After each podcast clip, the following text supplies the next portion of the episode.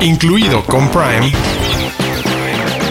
es un podcast de Prime Video para descubrir todo lo que no sabes que tienes en tu pantalla y que debes ver. Damas y caballeros, ya es jueves, ya estamos a punto de irnos al fin de semana y ustedes necesitan recomendaciones para poder pasarlo bien, para poder pasarlo a gusto, para poder ver un montón de series y películas. Y para eso estamos nosotros en el quinceavo episodio de Incluido con Prime. Y en esta ocasión tenemos un episodio lleno de risas y también de mujeres poderosas, mujeres que tienen que enfrentarse a cosas bastante complicadas. Y para poder explicarles de qué vamos a hablar, pues le doy paso de una vez a una mujer poderosa que nosotros tenemos aquí. Diana Su, ¿de qué vamos a hablar?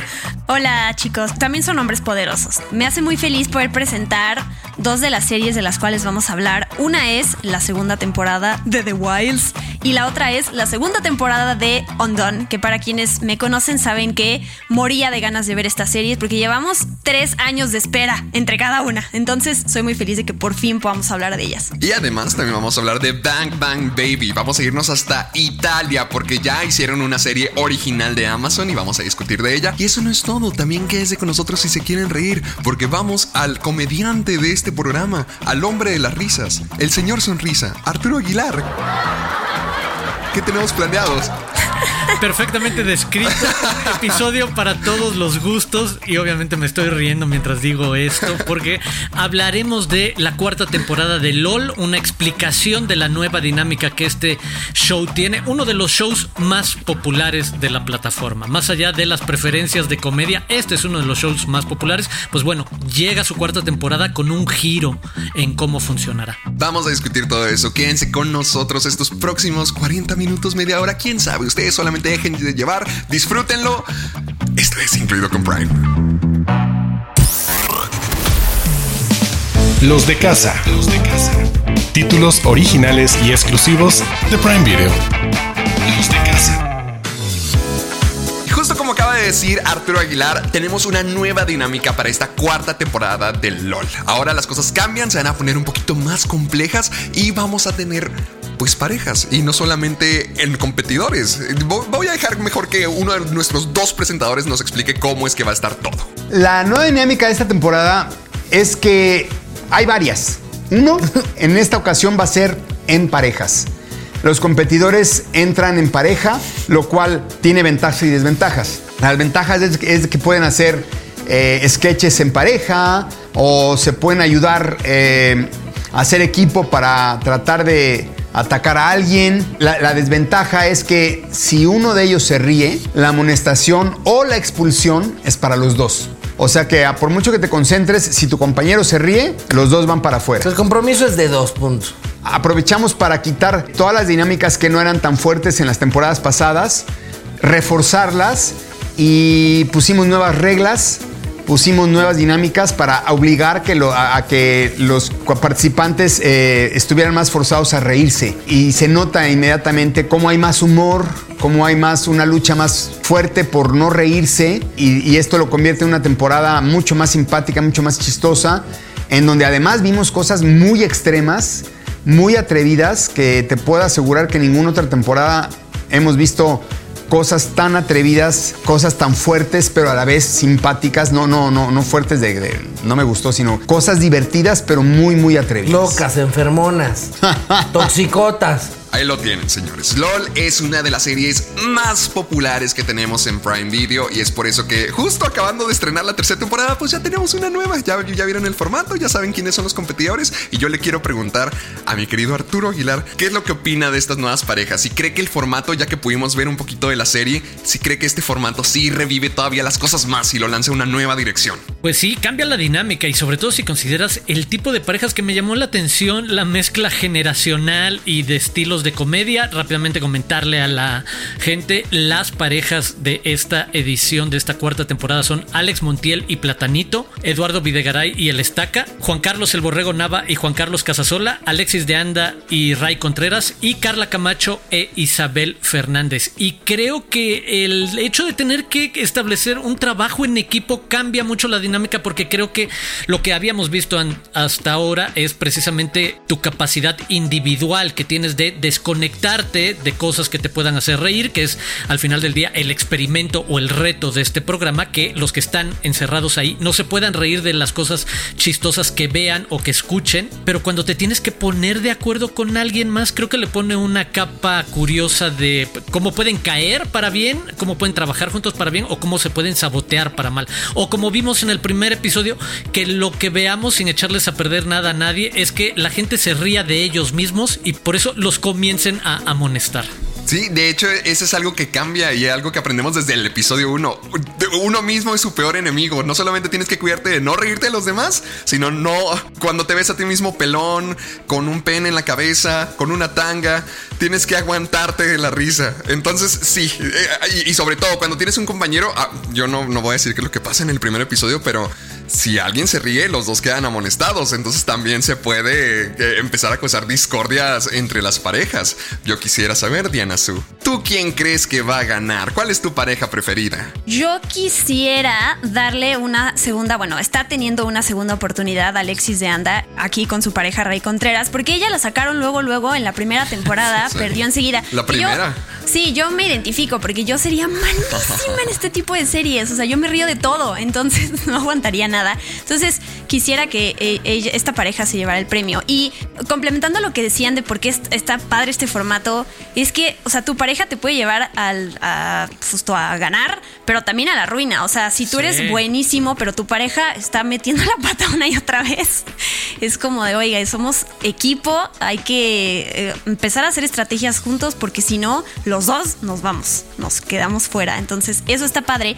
Y me dio mucha ternura y emoción porque José Eduardo, que además se mete a esta nueva temporada como conductor con Eugenia Derbez, se le veía muy emocionado cada vez que él, porque él entra de, repente a la casa y les empiezan a poner nuevas dinámicas. A provocarlos. Sí, pero se le veía muy mucha emoción en la cara y como que lo quería hacer también el de emoción de voy a entrar y que no sepan quién soy y eso me, o sea, me gusta, se ve como esa frescura en él de querer aportar su propia manera de, ser cómico junto con su papá y meter justo esa pues esa, ese corazón que él tiene. Eso me dice. sí, estaba muy emocionado, se veía que estaba muy sí, feliz. ¿verdad? sí, era como que, hijo, tranquilo, tranquilo, Eugenio, ya está. relax, relax, hay que evitar que ganen. Pero a mí se me hizo muy padre la dinámica de parejas. Por ejemplo, a mí mi favorita fue Eduardo Videgaray y el Estaca. O sea, yo fui de esos que salían de la prepa y se ponían a escuchar la corneta. Entonces era como que, uff, verlos juntos otra vez para mí es un sueño hecho realidad. Yo quiero escucharte a ti, Arturo. ¿Cuál es, cuál es tu pareja ganadora? Ya, ya dijo Diana, ya dije yo. ¿A quién le vas tú? Mi ficha va con Alex Montiel y Platanito. La verdad, Alex Montiel lo que hace con el escorpión dorado una vez que se transforma en ese personaje, creo que es un diamante en bruto de lo que puede lograr en situaciones o, o, desde otra perspectiva. Lo por completo que se sumerge en el personaje, que es posible eso, no caer en la trampa de estarse riendo de lo que dicen los demás, sino simple y sencillamente estar...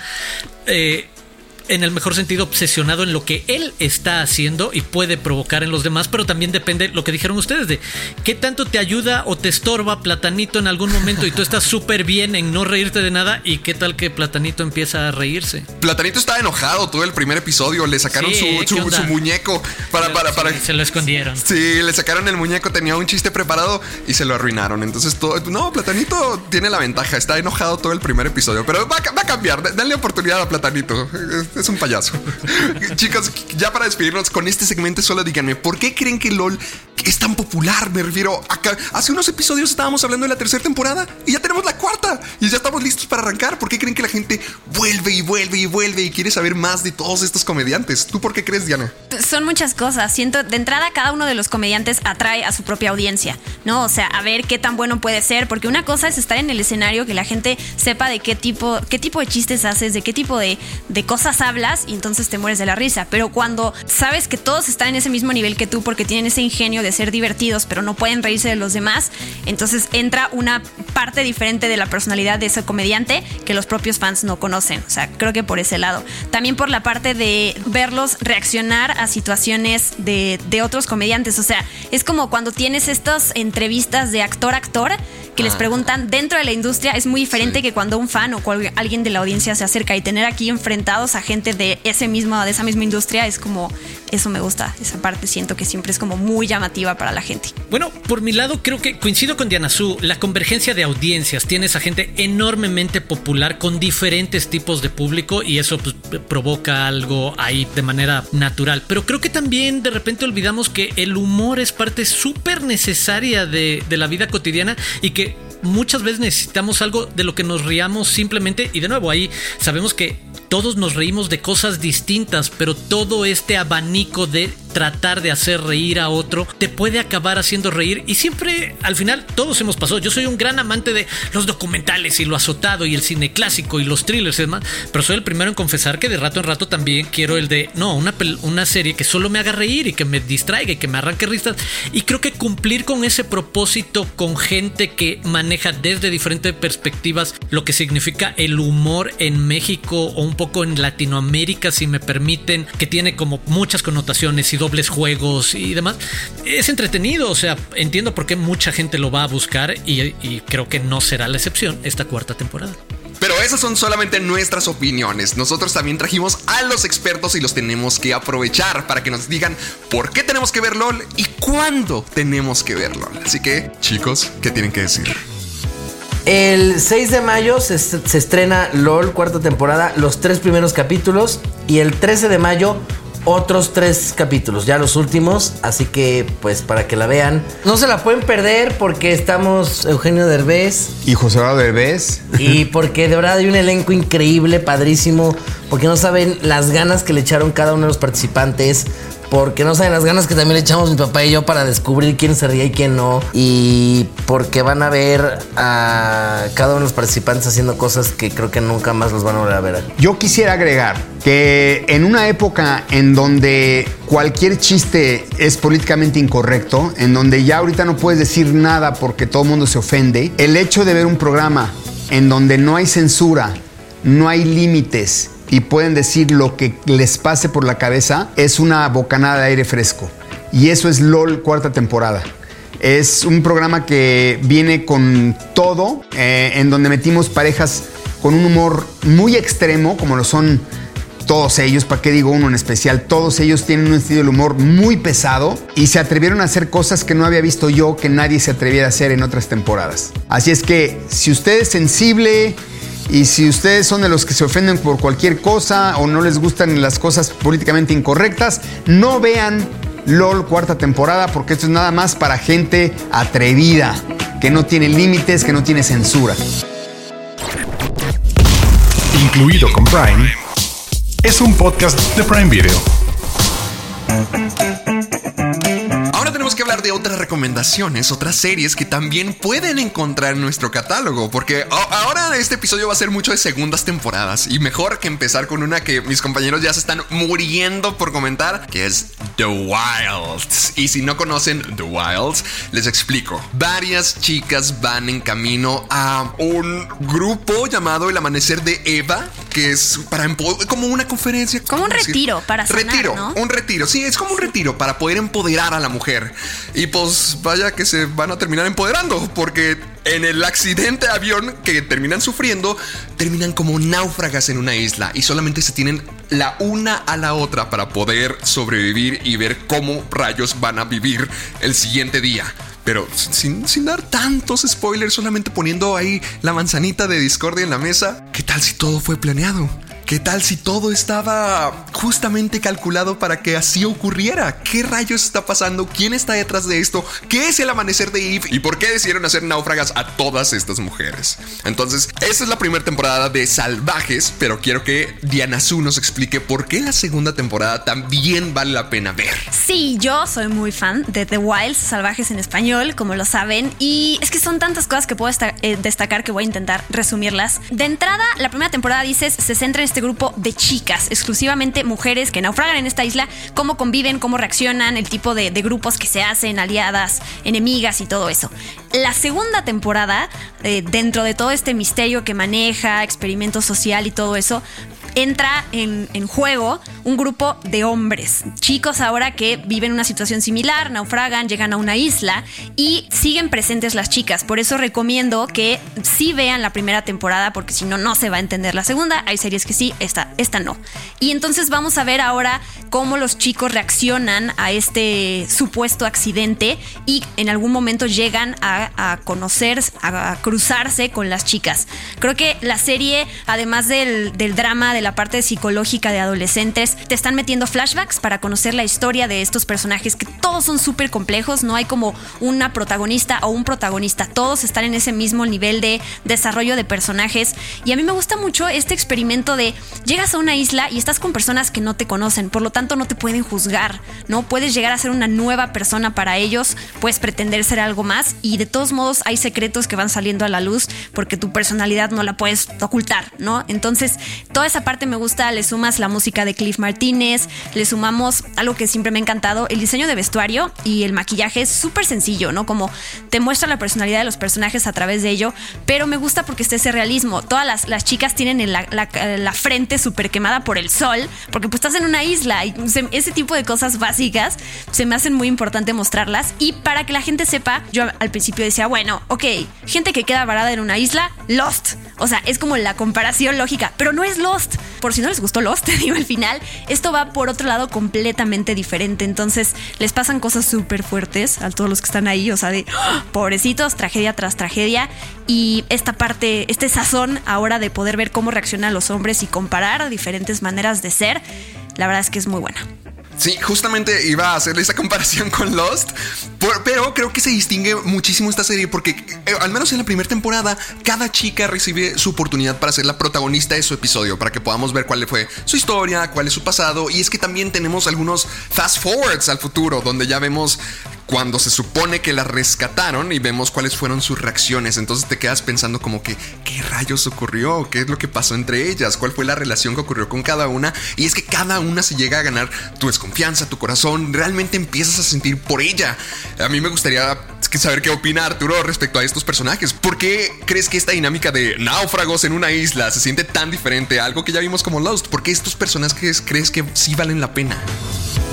Creo que juega en ciertos terrenos parecidos, en el experimento social, como decía Diana Su, y que me parece fascinante cuando jugamos a cuestiones de ratas de laboratorio que somos los humanos para ciertas cosas, sobre decisiones. Y creo que aquí un poco, y se presenta en la primera temporada, está esa muy provocadora idea, en el mejor sentido, de eh, crear una teoría de una sociedad que liderada y organizada por mujeres sería mejor en contra de lo que han sido los resultados de la sociedad que vivimos, enormemente machista y enormemente violenta y catastrófica y trágica, etc. Y buscar la prueba científica de una superioridad femenina, ¿sabes? Una conversación súper actual sobre el patriarcado como el gran villano, pero hasta dónde es capaz de llevar esta mujer el experimento con tal de dar con esos resultados. Como decían, lo que vamos a descubrir en esta segunda temporada es al grupo de control, tal cual como pasa en la ciencia, al grupo de control que son los hombres que van a verse sometidos a las mismas circunstancias para ver si es verdad que ellos descienden al caos y a la violencia, mientras ellas son capaces de organizarse de una manera mucho más eficiente y fructífera, eh, etc. Creo que es muy atractivo eso cuando además tomas esa otra perspectiva de la agenda que hay detrás de esta mujer y los poderes que tiene un mucho de razón respecto a lo que está combatiendo, pero también el cuestionarnos qué tanto o dónde están los límites de qué tanto deberías de hacer para salirte con la suya. Me parece que además a través de los personajes, contestando lo que decías, tiene esta enorme diversidad de historias que te permite entender por qué cada una juega con un rol específico que esperas que como ratas de laboratorio tal cual. Esto es ciencia, suena súper rebuscado, pero esto es ciencia política aplicada, el de cómo un grupo de personas se tendría que organizar para sobrevivir como sociedad en un espacio delimitado y ver los recursos de acuerdo a tus capacidades y demás.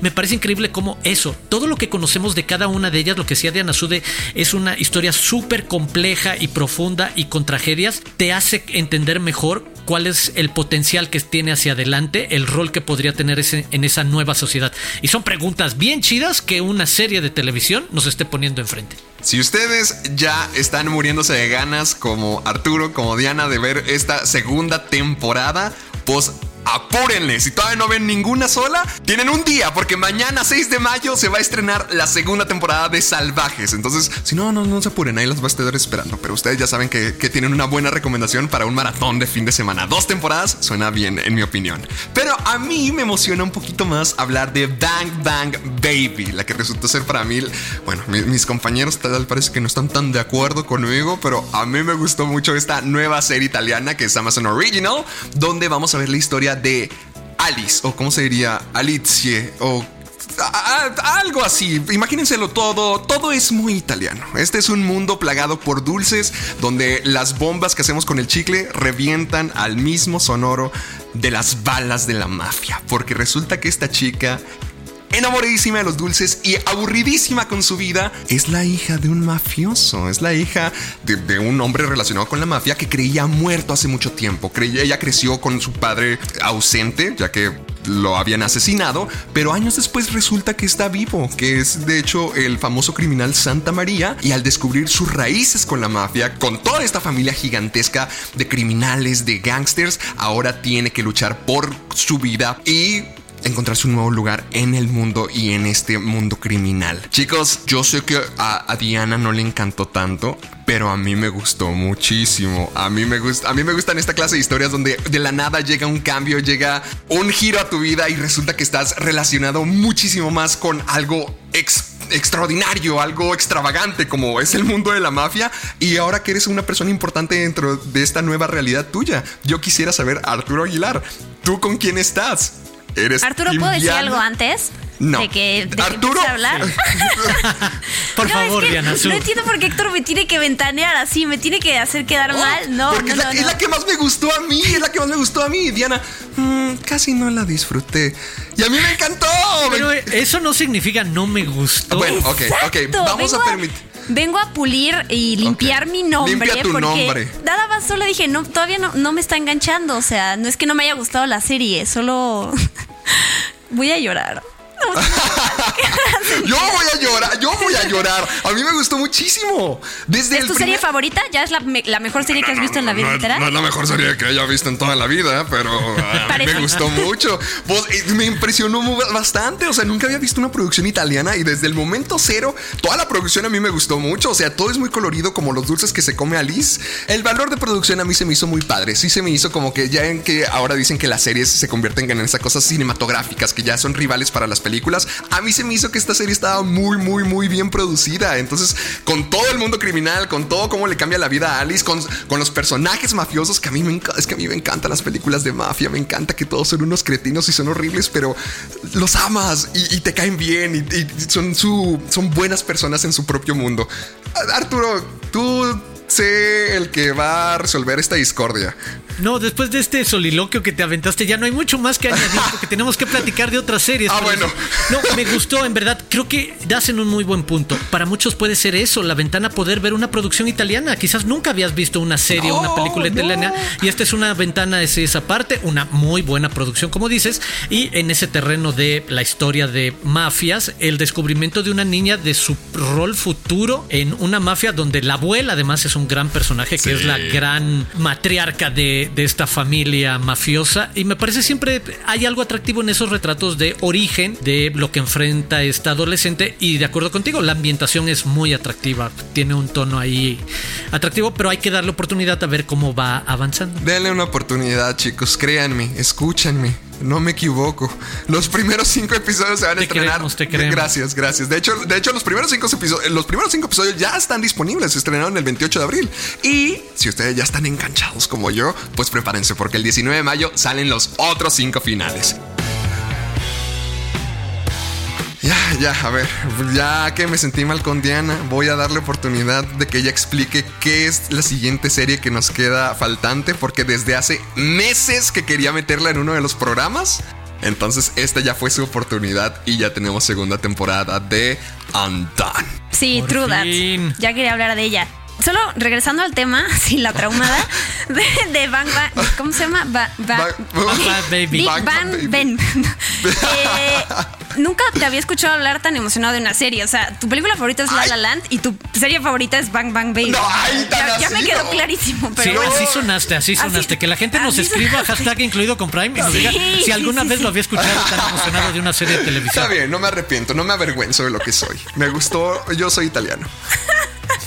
Muy bien, pues la otra recomendación que les tenemos es esta segunda temporada de Ondón, otra serie que al igual que The Wilds estrenó en 2019 y que quienes la vimos estam- estuvimos esperando tres años para saber qué va a pasar. La serie se trata sobre Alma, es una chica que tiene una vida monótona, que va, es, es- va a una escuela, está con niños, regresa a su casa, está con su pareja, duerme y al día siguiente lo mismo, ¿no? Como que nos muestran esa monotonía en su vida hasta que de repente ella tiene un accidente y por alguna extraña razón cambia la relación que ella tiene con el tiempo y el espacio, por así decirlo. Entonces ella a partir de eso empieza a experimentar la vida de otra manera. O sea, por ejemplo, la va a visitar su mamá al hospital y una de las escenas es como en tres segundos pasa el tiempo y vemos a la mamá que está sentada y cómo se convierte en una calaca. Ese tipo de, escenas las vemos en esta serie muy buenas, muy fuertes. Eso le permite empezar a platicar con su papá, que su papá murió hace tiempo, al parecer tuvo un accidente y ella empieza a descubrir que a lo mejor no fue un accidente, sino fue algo planeado.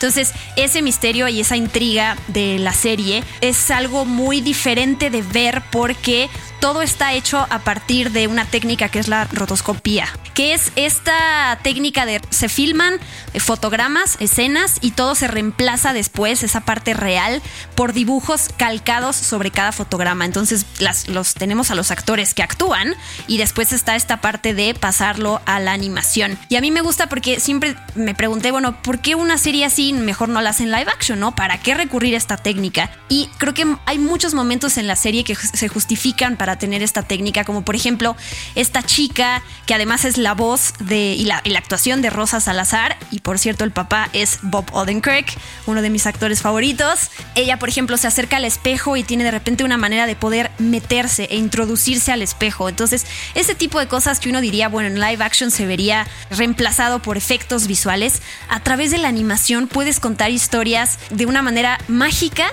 ¿no? Porque puedes jugar con todo este, este- este tipo de realidades, de dimensiones, como ya decía, algo que no podrías lograr de la misma manera visual si lo hicieras live action. Entonces, esta serie está plagada de este tipo de cosas, de la intriga, de las voces, que es lo máximo. Son episodios cortos además, y el cliffhanger de la primera se queda así, ah, por favor ya denme más, y por fin la segunda temporada ya. Tres ya años dijiste que tardaron. Casi tres años, porque salió el 13 de septiembre del 2019 y ya íbamos para los tres años y eso es horrible. Siento que todos vamos a estar de acuerdo cuando di- diremos que valió la pena la espera. Y sobre todo cuando ya tenemos la presencia más marcada del papá de todos nosotros, mi papá favorito, Bob Odenkirk. Yo soy demasiado feliz con él, eh, viéndolo en cada episodio más, más marcado. Y además yo siento que esta es la clase de series que te hacen decir qué rayos tenían esas palomitas, qué me comí, qué estoy viendo. Arturo, ¿tú qué opinas de, de esta segunda temporada? ¿Crees que sí, va- sí estuvo a la altura de la espera que todos teníamos a nuestras expectativas? Sí, totalmente. Coincido con ustedes. Una de las propuestas más interesantes, como dices, es una mezcla de muchas cosas. Tienes ese drama existencialista de un adolescente que se siente que no pertenece y de repente se convierte en este giro de ciencia ficción y viaje en el tiempo que al mismo tiempo se plantea como el desarrollo de un poder, de un potencial, como algo que puedes controlar. Y detrás de esa capa tienes el misterio, la resolución de un asesinato del papá. Creo que funciona a, a muchos niveles y en esta nueva temporada lo que vamos a ver es un poco las consecuencias o en los primeros episodios, para no decirles demasiado, las nuevas preguntas que se tendrían que plantear quienes experimenten con viajar en el tiempo y alterar situaciones y sucesos, cómo te sientes respecto a tener ese poder o ese control y qué decides hacer hacia el futuro. Y creo que de nuevo, proponen preguntas y situaciones bien interesantes. Y lo otro, ta- totalmente coincidir con lo que dice Diana Su. A mí me encanta esas disoluciones y transiciones entre tiempos o escenas, entre sueños y realidad, porque nuestra protagonista está saltando constantemente entre estas realidades. Y la manera en la que esta animación permite jugar con esos mismos momentos sin hacer un corte, que de nuevo se convertiría en millones de dólares en un efecto especial en una serie de live action o algo así, funciona mucho más fluida y te da una mayor libertad y creo que saben aprovechar esa ventaja que te da el apostar por la animación a partir de actuaciones reales. En verdad me parece que, como tú dijiste, para ver un episodio y quedarse con las manos en la caja de palomitas pensando, ¿esta es una caja de palomitas? ¿O el olor de palomitas existe o solo existe en mi cerebro? Ahí lo tienen chicos, si ustedes quieren sentirse eh, fuera de este mundo, por decirlo de alguna manera, también pueden ver Undone, la primera y la segunda temporada que ya van a tener disponibles, la primera y la segunda temporada de Salvajes y Bang Bang Baby, vayan y denle una oportunidad. Italia, sí. Prime News. Noticias calientitas de Prime Video. El próximo 17 de junio tendremos uno de los estrenos de la temporada, El verano en que me enamoré, un drama multigeneracional alrededor de un triángulo amoroso entre una adolescente y dos hermanos, la relación entre las madres y sus hijos, el poder de la amistad femenina y la magia de un verano perfecto. Prime News. Prime Video y Corazón Films anunciaron una nueva película Amazon Original. Hasta la Madre de la Navidad. Una comedia que cuenta la historia de una pareja de recién casados cuya relación está en peligro cuando deciden juntar a sus familias, opuestas en todo sentido, para poder celebrar la Navidad. Estará protagonizada por Gala Montes, Michelle Duval, Annette Michel y Alejandro Camacho. Prime News. Una gran noticia. Se acaba de integrar al catálogo la trilogía completa del Padrino, una de las sagas más importantes de la historia del cine. Prepárense para el maratón de El Padrino, El Padrino Parte 2 y El Padrino Epílogo La muerte de Michael Corleone. Esta tercera versión remasterizada y reeditada por Francis Ford Coppola. Incluido con Prime, es un podcast de Prime Video. Y ya llegó la hora más triste del programa, el decir adiós. Pero como no nos gusta irnos, como todavía no queremos despedirnos, pues les vamos a dar una oportunidad más a Arturo Aguilar de que nos dé una última recomendación. Por si no los hemos convencido aún, ¿qué tiene Arturo para nosotros? No una, dos recomendaciones rápidamente de experimentos sociales, porque creo que fue el tema en el que nos dejamos ir, incluido LOL, si lo piensan, es un experimento social sobre hacernos reír o no. Pues bueno, aprovechen porque en Prime Video pueden ver Super Size Me, este documental de 2004, ganador del Festival de Cine de Sundance, el experimento del director Morgan Spurlock que se somete a una dieta de McDonald's durante un mes. Quienes lo han visto, es un gran experimento, experiencia, ver las fases, las entrevistas, los estudios, el proceso, y si no lo han visto, es una súper sorpresa. Y por otro lado, El experimento, película de 2010, 20 hombres llegan a una cárcel ficticia buscando una forma de ganar dinero rápido, deberán participar en un experimento sociológico en el que cada uno de ellos deberá interpretar un rol diferente, ya sea prisioneros o guardias. El experimento se empieza a descontrolar. Esta es una, una adaptación de una película alemana de 2001, Das Experiment, que además tiene sus guiños directo a algo fascinante que es el experimento de la prisión de Stanford, este experimento de la universidad, del Departamento de Psicología de la Universidad de Stanford en 1971, que dio pie a precisamente estas historias y adaptaciones. Entonces vean el experimento de esta película de 2010. Qué fregón, suena muy, no, suena, suena muy bien, ya me, ya me intrigo. Y además hizo su tarea para conectar la temática de este episodio con la recomendación final. Tien, tien, mis respetos, siempre nos decimos, siempre, siempre Ah, conectamos le, todo. le- le echamos ganitas, le echamos ganitas No cada siempre. semana que nos toca. No, no, no, no siempre. Pero esta vez lo hiciste muy bien. Estrellita en la gracias, frente. gracias, gracias. Incluido con Prime, es un podcast de Prime Video. Ya estamos listos, tenemos un montón de recomendaciones, ya vamos a comenzar con nuestro fin de semana, pero hay que decir adiós. Diana Su, Arturo, ¿cómo podemos continuar con esta conversación y cómo nos volveremos a ver? ¿Qué tal si caemos en una realidad alterna donde no existe incluido con Prime? Buen punto, porque lo ex- de- debe existir, ¿eh? Debe existir. Debe existir. No se vale terminar un episodio con planteamientos tan existenciales y tener que ¿Quién es, Su- ¿Quién es Diana Su? ¿Qué significa el Su?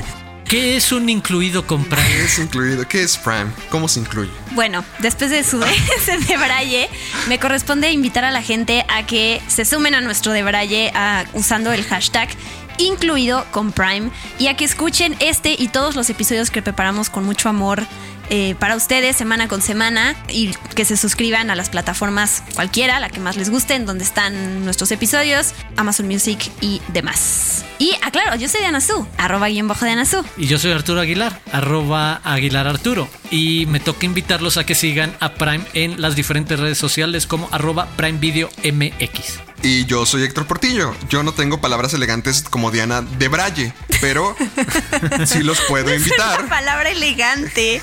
Ay, de Braille, jamás lo había escuchado Es hasta que la Hermione del Es programa lo sí, dijo. sí, sí. De Braille. A gente, de, gente del sur, total.